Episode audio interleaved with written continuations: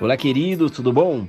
Minha palavra de hoje irei falar sobre por que a esperança para a árvore cortada. Em Jó, capítulo 14, versículo 7 ao 9, diz assim: Porque a esperança para a árvore, que se for cortada, ainda se renovará, e não cessarão os seus renovos.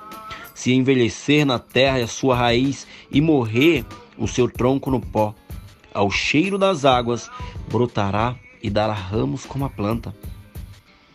Gente, uma árvore com raízes superficiais, se ela for arrancada, por mais que ela tenha tronco, folhas, flores e frutos, ela morrerá. Porém, se as raízes dessa árvore for profunda, ainda que seja arrancada, ela não irá morrer, ela vai se renovar. Assim como essa árvore, gente. Se as suas raízes, se as nossas raízes não forem profundas, qualquer vento forte será o suficiente para te desarraigar, para te arrancar. Qualquer dificuldade vai encher tua boca de murmuração e qualquer bobagem será o bastante para te fazer desistir do caminho de Deus, desistir da caminhada, desistir daquilo que Deus já determinou na tua vida. Mas se você tiver raízes profundas, não se abalará. Se você tiver raízes profundas, tudo que falarem ao teu respeito, você irá falar: ah, isso eu já sabia. Você vai passar, você vai tirar de letra, ou seja, você não se abalará. Você vai permanecer dando frutos, você vai permanecer no caminho. Ou seja, gente, Talvez você esteja se, se sentindo como uma árvore cortada. Cortaram os seus sonhos, cortaram a sua esperança, cortaram a sua alegria, cortaram a sua paz. E você quer desistir. E eu falo para você, não faça isso, pois não é sábio. Não é sábio desistir. O maratonista, quando ele determina que ele vai correr uma maratona de 42 quilômetros,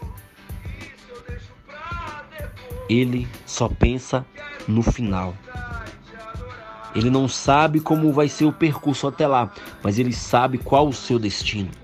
A palavra de Deus, gente, promete que tudo brotará novamente em nossa vida.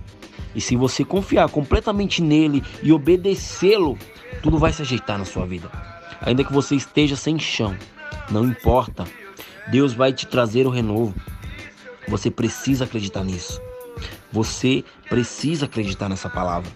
Não importa quantas decepções, quantas fraquezas, quedas, angústias, seja o que for, ao cheiro das águas, a sua vida brotará.